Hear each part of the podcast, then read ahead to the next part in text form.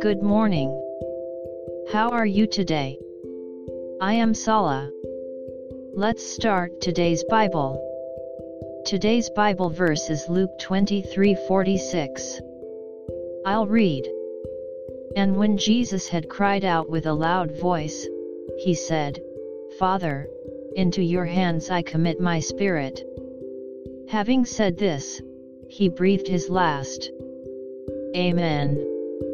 Jesus, wearing the crown of thorns, was taken from Pilate's court to the Calvary Hill, where he was crucified.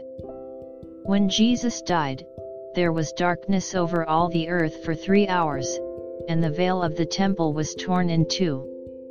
It also showed that the death of Jesus paved the way to restore our fellowship with God. It was Friday afternoon. Remember that the cross of Jesus was for us today as well.